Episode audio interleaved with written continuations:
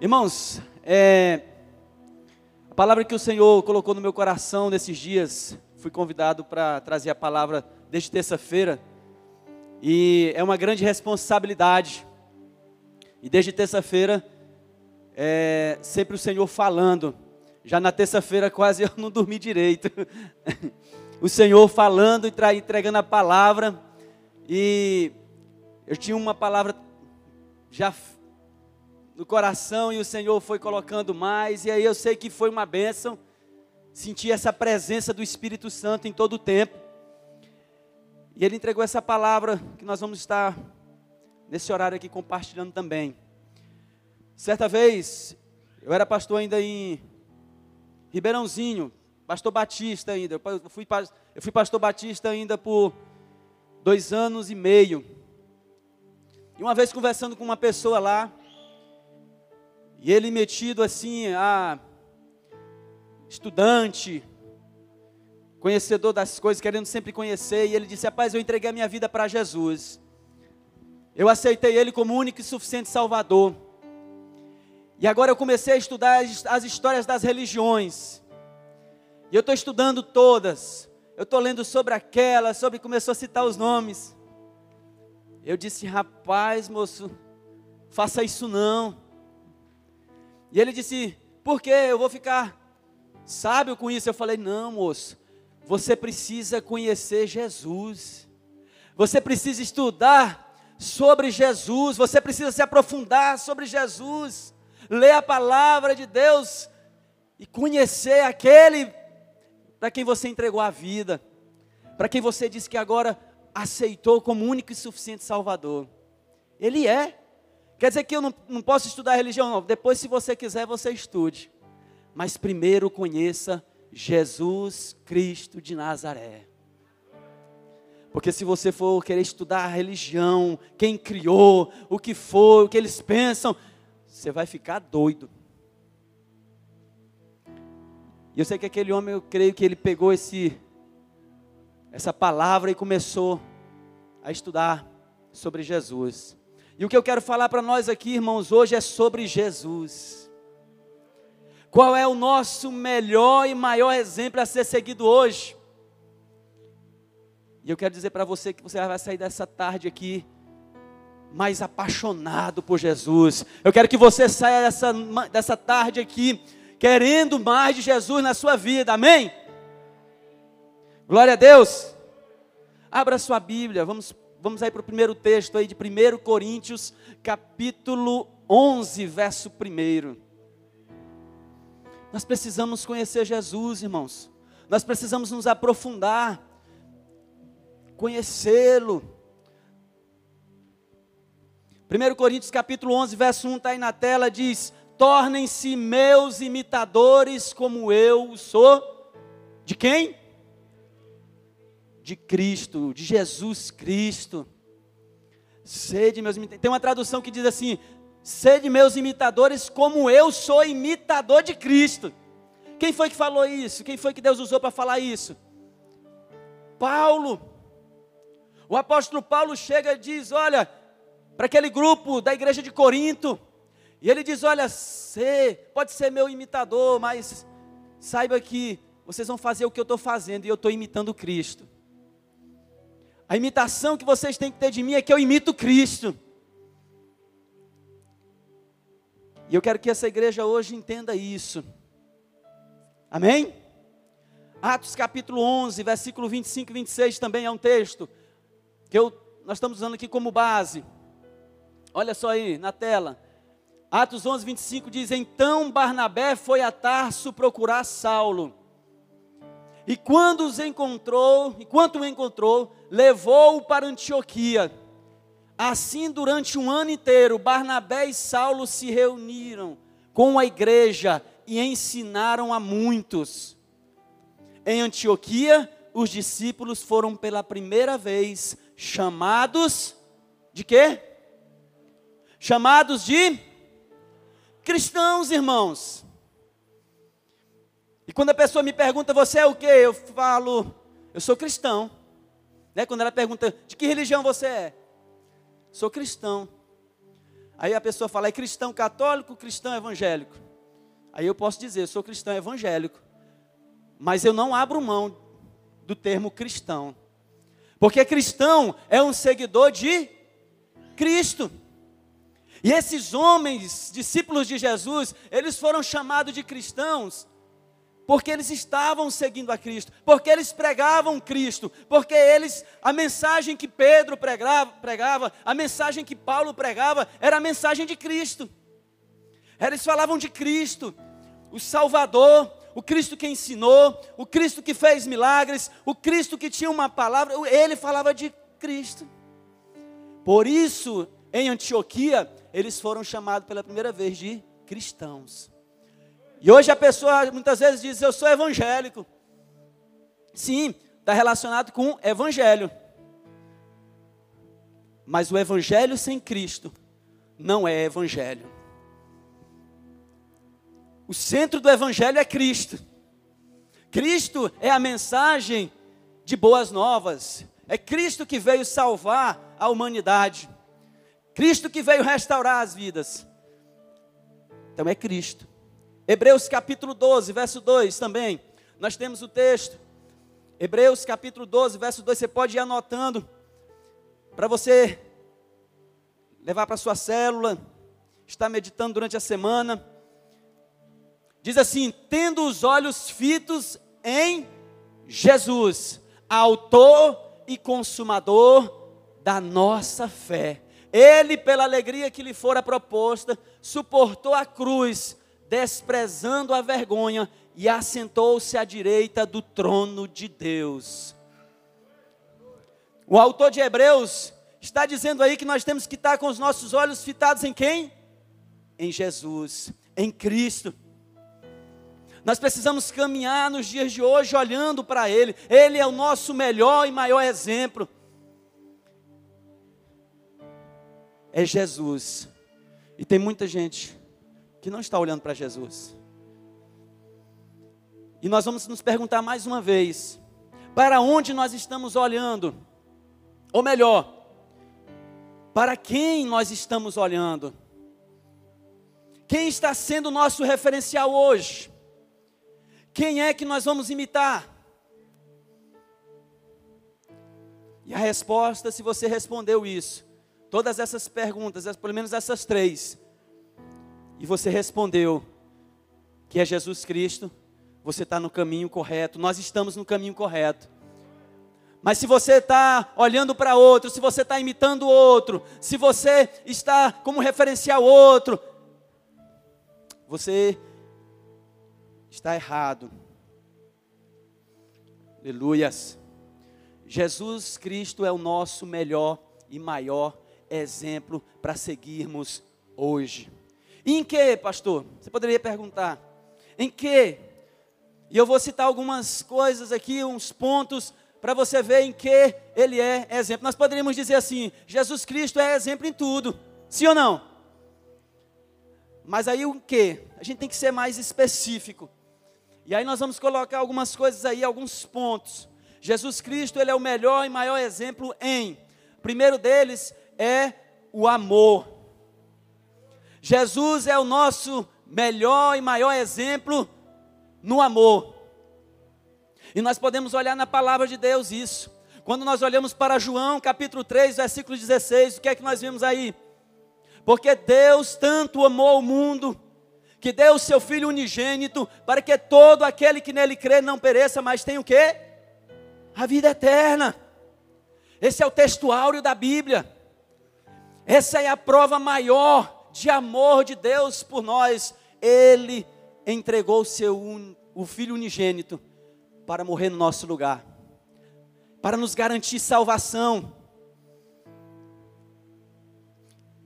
E Jesus, quando passou nessa terra, em todo o tempo, Ele demonstrou amor. Ele amou. Amém? Gente, me ajuda aí, gente. Fala um glória a Deus, um amém, um aleluia. Todo, todo pastor vem pregar aqui, o pregador vem aqui, prega, e vocês ficam ajudando. Me ajuda aí também. Amém? Fica mais. Aleluia. Romanos capítulo 5, verso 8 diz que Ele nos amou, sendo nós ainda pecadores. Olha só, enquanto alguns pensam que Jesus ama Ele porque Ele merece, a palavra de Deus está dizendo que Ele ama, é a graça que nos alcançou, nós sendo o quê? Pecadores. Irmãos, quando Jesus estava passando aqui, ele conversa com um jovem lá, a história aí você conhece, a história do jovem rico. Marcos capítulo 10, né? A partir do verso 21, aí lá no 21 ele vai dizer que Jesus o amou. Ele vai conversar com aquele jovem, ele sabe da intenção do coração daquele jovem. Provavelmente ele sabe que aquele jovem vai rejeitá-lo, porque ele tinha riqueza como seu Deus. E ele, a palavra de Deus diz que ele o amou. Toda vez Jesus vai demonstrando o seu amor. Então Jesus é o nosso melhor e maior exemplo no amor.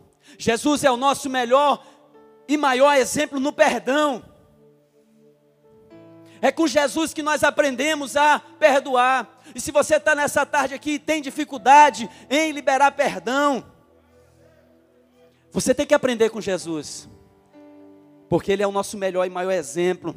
Quando Jesus está na cruz, Lucas 23, 34, ele está quase morrendo, e a palavra de Deus diz que ele olha para aquela multidão que estava o condenando, e ele diz: Pai, perdoa-os, porque eles não sabem o que fazem. Eu lembro uma vez, eu estava pastoreando uma igreja numa cidade, e nós pegando as pessoas que estavam desviadas e trazendo para a igreja, restaurando elas, isso o diabo fica furioso, ele fica endemoniado. E alguém se levantando lá, enciumado, e começa a levantar calúnia e difamação da minha vida, falando. E eu fiquei zangado nesse dia. Eu falei, eu vou lá nesse, nesse homem que diz ser de Deus, e eu vou falar que vou processar ele por calúnia e difamação, todo cheio da razão, né? A gente às vezes quer se justificar, mas a primeira coisa que eu quis fazer, sabe? Eu falei assim, antes de eu ir lá, eu vou ali no meu quarto. Entrei no quarto, ajoelhei e comecei a orar ao Senhor. Oh Deus, Pai, vê esse homem, Senhor, o que ele está fazendo, me difamando aí na cidade e tal, e querendo. Aí o Senhor disse: Meu filho, Pare de, de justificar-se, de, de, de te justificar. Para. Olha só o que é que Jesus passou. Ele começou, o Espírito Santo começou a me lembrar. Olha, ele também foi caluniado, ele foi difamado. Jesus, ele inventaram um monte de coisa dele também. Depois ele foi preso, cuspiram nele, fizeram chacotas, colocaram uma coroa de espinhos. Nesse momento eu já não sabia se eu chorava, se eu sorria. Disse: Fala, Espírito Santo, fala. E aí ele vai e disse: Ainda mais, ele pegou, botaram ele para carregar uma cruz que não era dele, era minha, era para nós. E botaram nele uma cruz pesada, e ele vai carregando, e vão batendo nele. E quando chega lá em cima daquele monte, põe Jesus e agora prega Jesus na cruz. E ele não está falando nada, ele está calado. Levantam Jesus, eita, coloca Jesus naquela cruz e Jesus lá em cima já quase morrendo, porque ou oh, morte dolorosa. E Jesus olha para a multidão e diz: Pai, perdoa-os, porque eles não sabem o que fazem. E ele acaba dizendo assim para mim: Meu filho, quem te justifica sou eu, quem é a tua justiça sou eu. Descansa, entrega na minha mão e pronto. Eu levantei, diferente do que já tinha entrado, saí do quarto. A minha esposa viu como eu fiquei depois de saber aquilo que estava acontecendo. Ela disse: E aí, o que foi? Eu disse: O Senhor é minha justiça. meu Senhor é minha justiça, tá bom, já resolvi. Saí outra pessoa, entreguei para o Senhor. Porque Ele ensina a gente a perdoar. Ele ensina você, eu, nós perdoarmos em casa, nosso cônjuge, né? ensina a perdoar quem nos ofendeu, ele ensina. E é o melhor, irmãos, porque o perdão é de Deus. Jesus chega uma certa vez ali, aquela mulher vai ser apedrejada, João capítulo 8. Jesus começa a escrever ali no chão, e os homens doidos para apedrejar aquela mulher, porque a palavra de Deus diz que ela foi pega em adultério, e disse que, pela segunda lei de Moisés, quem fosse pego em adultério seria apedrejado, só que eles estavam errados, porque a, a lei de Moisés, Levítico, vai dizer que era o homem e a mulher que foram pegos em adultério. Eles tiraram o homem. Olha a injustiça. Só iam apedrejar a mulher. E agora Jesus chega e diz assim: Quem não tem pecado, atire a primeira pedra. E a palavra de Deus diz que foi saindo dos mais velhos aos mais novos, até os discípulos saíram, ficou só Jesus e a mulher. E aí Jesus chega para ela assim: Cadê, mulher, teus acusadores? foram todos embora. E ele disse: Nem eu vou te condenar. Vai e não peques mais. Você está entendendo? O perdão é de Deus. Irmãos, a humildade é de Deus e com Jesus a gente aprende a ser humilde. Quando nós olhamos para a palavra de Deus em Mateus capítulo 11, do verso 28 ao 30, nós vamos ver Jesus diz: Vinde a mim todos vós que estáis cansados e sobrecarregados, e eu vos aliviarei. E ele vai falando e vai contando, e depois ele diz assim: Aprendei de mim que sou manso e humilde de coração. Aí tem uns crentes, né? Uns crentes que diz ser crente, que diz ser cristão, mas não querem ser humildes. Como que eu sou seguidor de Cristo, me digo cristão e crente em Cristo, e não sou humilde? Preciso aprender com Jesus. Eu preciso aprender, porque a humildade é dele, vem dele.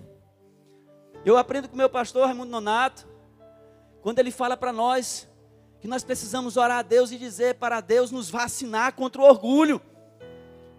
Porque o orgulho não é de Deus. O orgulho é de, de, de, do diabo. Quando eu vejo uma pessoa no nosso meio, nas igrejas, no povo, no meio do povo de Deus, orgulhosa, eu digo, olha, ele está com síndrome de Lúcifer. Porque foi Lúcifer, né, que se orgulhou no céu, queria ser igual a Deus. Ele não queria ser maior do que Deus. Ele queria ser apenas igual a Deus. E aí foi a queda dele. Por que, que ele não quis ficar lá servindo a Deus? No cargo lá dele, né? Certinho, tudo bar... Mas ele não.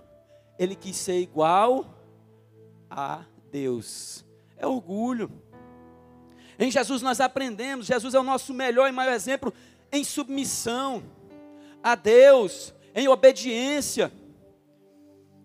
Na palavra de Deus também nós encontramos, e eu lembro quando eu estava conversando com esse moço lá quando eu era pastor, que eu expliquei para você que ele queria conhecer as histórias da religião, das religiões.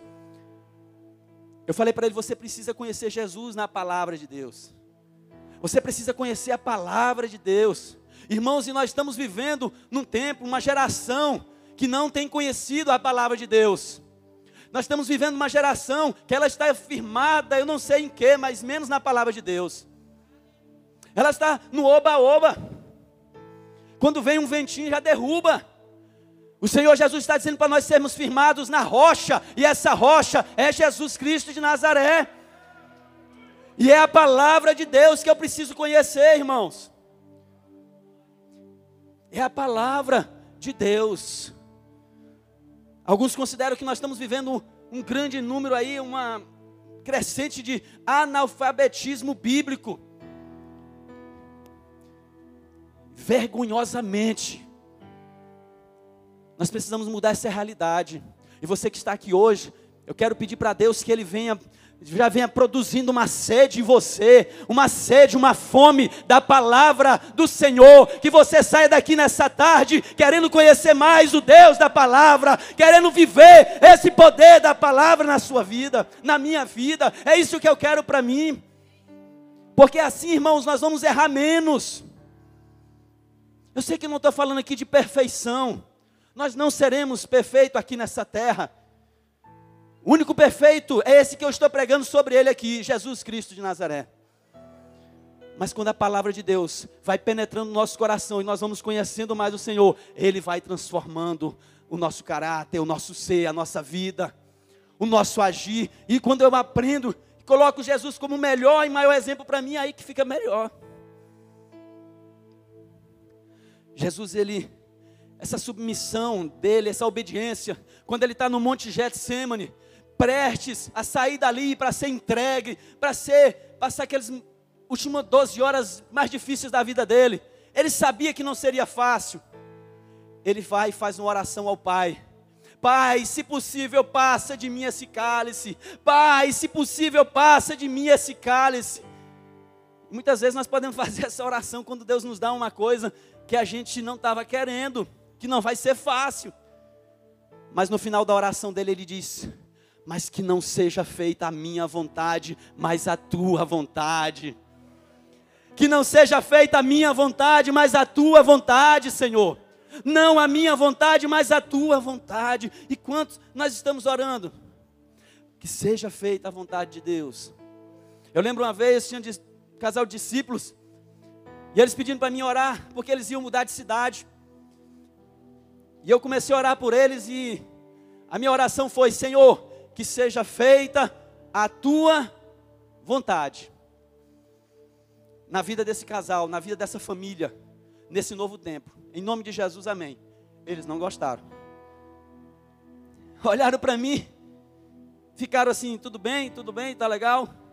Saíram dali e foram para outros pastores para pedir que eles orassem por eles. Porque como se a minha oração não tivesse não tivesse tido valor. E aí lá na outra oração oraram por eles que eles fossem felizes lá na outra cidade, que Deus abençoasse eles, que eles prosperassem. Aí eles gostaram, porque estavam orando como eles estavam querendo que orasse. Aí foram, e no decorrer do tempo, o Senhor não permitiu. Eu acho que Deus ouviu a minha primeira oração, foi eu que orei primeiro. Deus não permitiu que algumas coisas acontecessem nessa cidade se eles fossem para lá. Deus não permitiu nem que eles fossem porque o negócio ia ser feio e o Senhor não permitiu, e eles observaram que o melhor a ser, a ser feito era a vontade de Deus. E por que nós temos medo da vontade de Deus, irmãos? Se Romanos 12, 2 vai dizer que a vontade de Deus é boa, perfeita e agradável. Por que vamos ter medo da vontade de Deus? Nós temos que ter coragem e querer a vontade de Deus na nossa vida, nos nossos negócios, na sua casa, no seu trabalho, no seu casamento, no nosso casamento. Temos que querer a vontade de Deus. E Jesus nos ensina isso.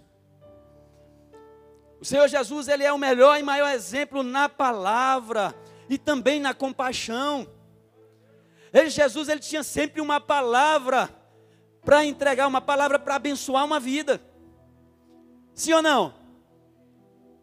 Eu lembro certa vez lá, Jesus tinha uma multidão que parou para ouvir ele. Ele gostava de ensinar mesmo, e ele ensinava, e a multidão está lá.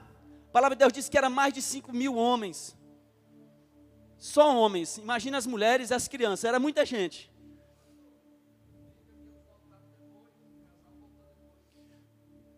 Foi, não, o casal, o pastor disse que a questão da oração lá, o casal voltou, né? Voltou. Isso. Aí agradeceu, disse que era isso mesmo e foi uma benção, né? E então, irmãos, chega o discípulo e diz: Senhor, dispersa essa, essa multidão, Senhor, manda embora, já está tarde, e essa multidão tem que ir embora. Eles queriam se livrar do serviço. e Jesus disse assim: Não, vamos dar de comer, vamos dar de comer para esse pessoal, vamos comer, dar comida para eles né? Vai comprar. E ele disse: Rapaz, o dinheiro é pouco, Senhor. Nós temos só alguma coisa aqui, pouca. E aí acharam um menino lá que tinha cinco pães e dois peixes. E Jesus disse: É isso aí mesmo que eu estou precisando. Traz aí. É daí que nós vamos alimentar a multidão. E aí trouxe aqueles cinco pães, aqueles dois peixes. E aí o Senhor deu graças, levantou aos céus. E aquela multidão foi alimentada. Ou seja, Jesus tinha uma palavra para eles que abençoava a vida deles. Mas aí também Jesus chega e agora tem compaixão deles. Porque o Senhor ele se coloca no lugar. Quantas vezes o Senhor se colocou no lugar das pessoas e ajudou elas por isso? Quantas? Muitas. O Senhor foi encontrando várias pessoas e todas essas pessoas o Senhor tinha compaixão. A palavra de Deus diz que ele tinha compaixão das, das vidas. Aleluia! Glória a Deus! Amados, o Senhor Jesus ele é o melhor e maior exemplo no caminhar no poder de Deus e na autoridade. Toda vez ele ia passando, e a gente vê aqui, eu lembrei de manhã, Jesus vai chegando naquele poço, e aí tem um paralítico ali esperando, para que quando as águas fossem agitadas por um anjo, fosse jogado lá e ele fosse curado. Isso já tinha 38 anos. Ninguém será se podia ajudar aquele homem a botar ele naquela água, vai ele receber a cura dele. Mas Jesus chega, quando Jesus vai, olha ele naquela situação, ordena que ele pegue a cama e vá para sua casa, agora andando. Você imagina, irmão, o homem aí, como é que ele fica feliz? Ele pega a cama e vai-se embora. Quando ele está no meio do caminho, encontra uns religiosos. Como é que você está andando? Você está levando essa cama? Hoje é sábado. Ele disse: Rapaz, eu passei. Eu passei 38 anos, você não se preocuparam comigo. Agora que eu estou curado, estou com minha cama indo para casa. Um ali me curou e vocês estão querendo que eu fique no mesmo lugar. Quem foi que te curou? Quem foi que fez isso? Ele disse: Rapaz, eu nem procurei o nome dele. Eu nem procurei o nome, mas eu vou saber, eu vou, eu vou pesquisar e vou saber quem é. De fato, depois, ele conversa com Jesus, diz: Senhor Jesus, fala com ele, diz: Olha, tu não peca não, tu fica bem aí que para que não te aconteça coisa pior. E meu nome é Jesus. ele volta lá depois e fala para os religiosos: Olha, quem me curou chama-se Jesus de Nazaré, é Jesus Cristo.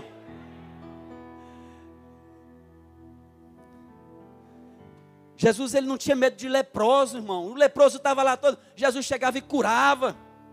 Curou o leproso. Jesus curou aquele cego que há muitos anos estava na beira do caminho mendigando migalhas. Mas no dia que ele tem um encontro com Jesus, aquele cego, a vida dele muda a capa é jogada fora, que é o passado, a vergonha. E agora ele vem para o caminho, Jesus está no caminho, ele entra no caminho, porque Jesus é o caminho, é a verdade, é a vida, e ninguém vai ao Pai senão por Cristo. Vamos ver esse vídeo aqui, solta o vídeo aí, pessoal. Olha só, assim, só para a gente ver, é, ver, visualizar. Olha esse vídeo, que bênção. Deixa o Senhor tocar no teu coração. Se você ainda está com o coração duro nessa, no, nessa tarde,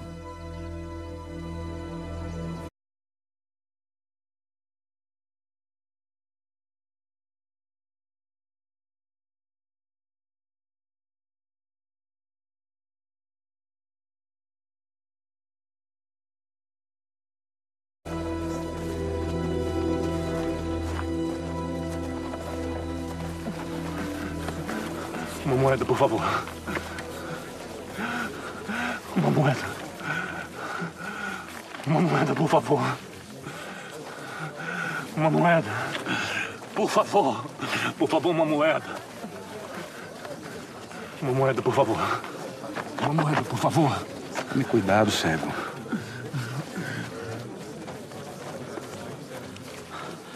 Mestre, não quer parar e descansar um pouco? Está muito quente. Jesus quer continuar, Natanael. Descansamos mais tarde, vamos.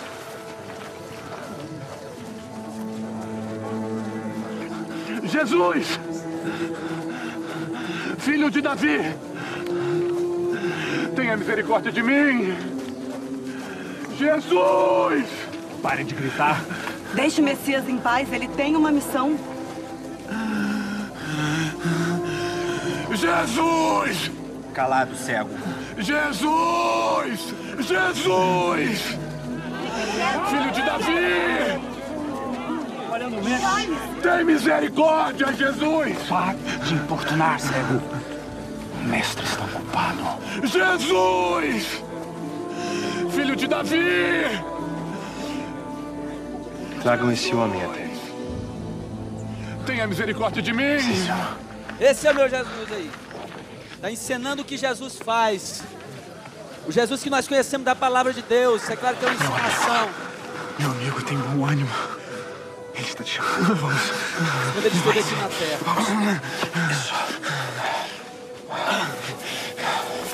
O homem larga a capa. O passado fica para trás.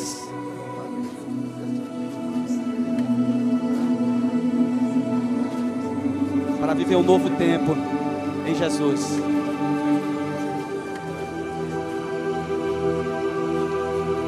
Porque ele creu que Jesus podia mudar a vida dele.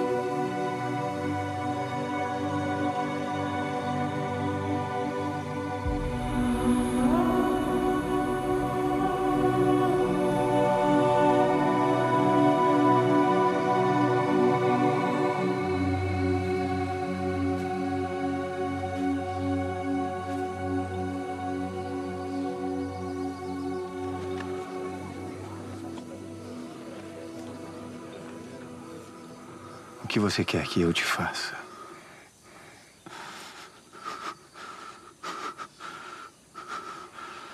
Senhor. Eu quero ver.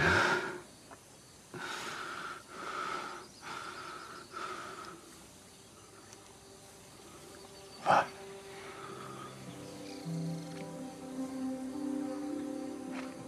A sua fé te salvou.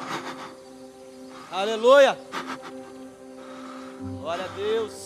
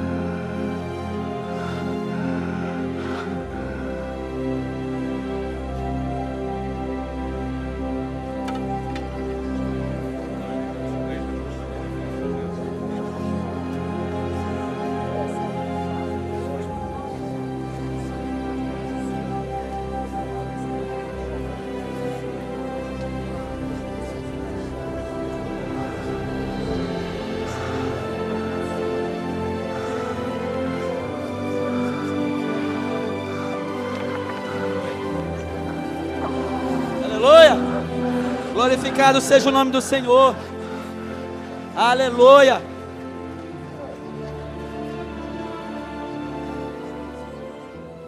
Você viu que alguns né, dos discípulos mandando calar, parar, não perturbe. Mas Jesus ouve o clamor e vem ao socorro daquele homem que tem a sua vida, a sua história mudada a partir desse encontro com Jesus. Irmãos, e várias outras pessoas foram curadas, foram libertas, porque o Senhor Jesus é o nosso melhor e maior exemplo de poder de Deus e autoridade. Nós podemos ver aqui Jesus curando aquela mulher do fluxo de sangue que já tinha bom tempo sofrendo. Aquela mulher chega e disse: Se eu apenas tocar na veste do mestre, eu serei curada. E ela conseguiu, ela alcançou. Jesus disse: Alguém me tocou. E os discípulos disseram: Mas mestre, tanta gente te toca. E o Senhor está dizendo que alguém te tocou. Ela disse: Mas alguém me tocou diferente. Alguém me tocou com fé. Alguém me tocou crendo que seria curada. Jesus expulsou vários demônios. E nós não vamos ter tempo para a gente ver tudo isso, porque Jesus fez muitas maravilhas que em alguns minutos a gente não tem como explanar aqui. Jesus acalma uma tempestade.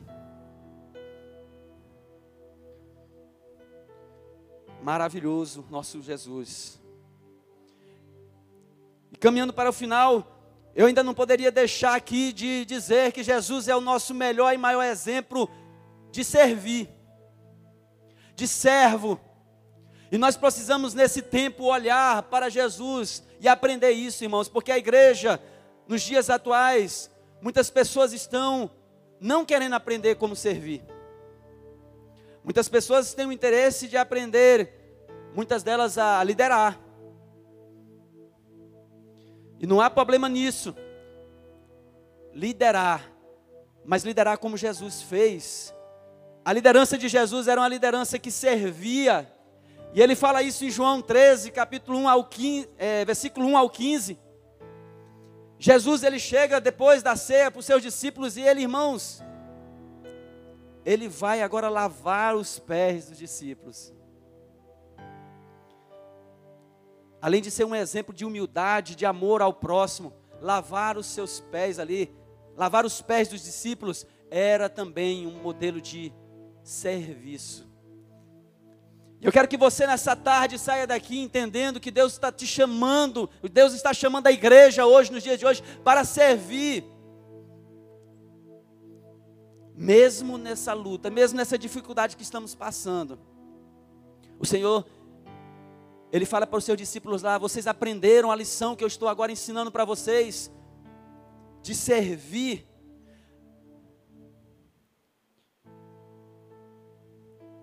O Senhor é um exemplo na firmeza das convicções. Nós precisamos hoje ter firmeza nas convicções que nós temos. Jesus, ele olha o pessoal na casa de oração, fazendo o que não era para fazer ali, e ele chega e ele põe ordem na casa. Ele diz: Essa aqui é a casa de oração do meu pai. O que nós precisamos hoje é ter essa firmeza, é nós estarmos firmados na fé que temos em Jesus. Tem um hino que eu gosto de cantar, e quando as pessoas me perguntam como você está, Pastor Cristóvão, eu digo, eu estou firme nas promessas do Senhor Jesus. O hino 107, você conhece? Firme nas promessas do meu Salvador, cantarei louvores ao meu Criador. Fico na dispensação do seu amor, firme nas promessas de Jesus firme, firme, firme nas promessas de Jesus o Cristo, firme, firme, sim, firme nas promessas de quem? De Jesus. Eu acho que esse aí, pode aplaudir o Senhor Jesus. Esse hino aí, pastor, eu acho que foi o hino que o apóstolo Paulo cantou lá na prisão com Silas. Quando estavam presos, apanharam, estava preso, aí eles começaram a cantar, firme nas promessas do Senhor Jesus. Aí meia-noite o terremoto aconteceu e libertou eles. Quando você estiver lá na sua casa, estiver na luta, na dificuldade, comece a cantar hino ao Senhor Jesus, ao Senhor Deus Todo-Poderoso. Aleluia! Amados, Jesus foi o único que disse que nunca iria nos abandonar, que estaria conosco, os seus discípulos, todos os dias até a consumação dos séculos. Foi Jesus que fez isso, não foi outro. E muita gente hoje tem colocado a sua confiança em muitas pessoas e muitas coisas, menos em Jesus. Muitos deles confiam na sua inteligência, confiam no seu dinheiro, confia em pessoas que têm cargos que ele pode chegar lá e a pessoa dizer e resolver, mas eu quero convidar você, a igreja do Senhor, a, conf, a confiar em Jesus, porque Ele foi o único que prometeu estar conosco todos os dias até a consumação dos séculos. Mateus capítulo 28, verso 20, ele diz isso: Eis que eu estarei convosco todos os dias até a consumação dos séculos. Foi Jesus, amados. E, Pedro, é, Paulo, uma coisa interessante que ele fala lá em Gálatas capítulo 2, verso 20, ele diz que não é mais ele que vive. Ele diz: Cristo vive em mim. E eu não estou dizendo aqui que o pastor não é importante na nossa vida, que o líder não é importante. É. Mas quem não pode faltar na minha vida é Jesus. Quem não pode faltar na minha vida, igreja, na vida da igreja é Jesus. Eu preciso estar firmado em Cristo Jesus. Eu fico triste, irmãos, quando às vezes chega alguém ali e pergunta quem vai pregar hoje, quem vai cantar hoje. Meu Deus. E se não for quem ele quer, ele vai embora. Além de ser criancice, né? Imaturidade. Aonde que essa pessoa está afirmando a fé dela? Será sem Cristo? Porque se fosse em Cristo, ele está aqui. Ele veio aqui. Ele vai usar quem ele quiser. Ele usa o pastor que vai pregar hoje, o pregador. Ele usa o ministério de louvor, quem vai cantar. Ele usa quem ele quiser porque Ele é Deus. Eu já fui assim um tempo lá atrás, da minha meninice na fé. Quem é que vai pregar? Mas Deus me ensinou. Disse: Você precisa querer ouvir a minha voz, você precisa andar é comigo, você precisa caminhar comigo. Irmãos, o líder, o pastor, ele precisa levar o seu liderado a caminhar com Cristo. As ovelhas, é de Cristo, as ovelhas é de Deus, não é minha. Eu não falo para minhas ovelhas que eles têm que. Não, eu falo igual Paulo falou: sede meus imitadores, como eu estou buscando ser de Cristo. Sede meus imitadores, como, você, como eu sou imitador de Cristo.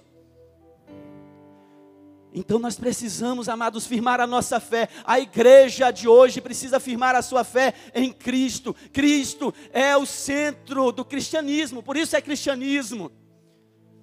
O evangelho sem Cristo não é evangelho. Pode ser qualquer outra coisa. Pode ser entretenimento, pode ser aglomeração e não pode mais hoje. Mas o cristianismo é viver Cristo. Eu tenho ensinado quem Deus tem permitido vir para andar comigo, que ele pode viver sem um monte de coisa, mas ele não pode viver sem Cristo. Não podemos, a igreja do Senhor não pode viver sem Cristo. E eu quero que você saia nessa tarde, juntamente comigo, mais apaixonado por Cristo. E aonde nós formos, aonde Deus nos levarmos, a gente sabe que o Senhor vai estar conosco. Aleluia! Ele disse, amados, que como ele foi vencedor, ele faria nós não só vencedor, mas mais que vencedores. Romanos 8:37. Então nele nós somos mais que vencedores. É nele. Ele diz: tem de bom ânimo. Vai passar por aflição, mas tem de bom ânimo. Eu venci o mundo. E ele vai estar com a igreja, ele vai estar com a igreja. Ele é o fundamento da igreja. Nós temos que estar firmados nele. Amém? Glória a Deus.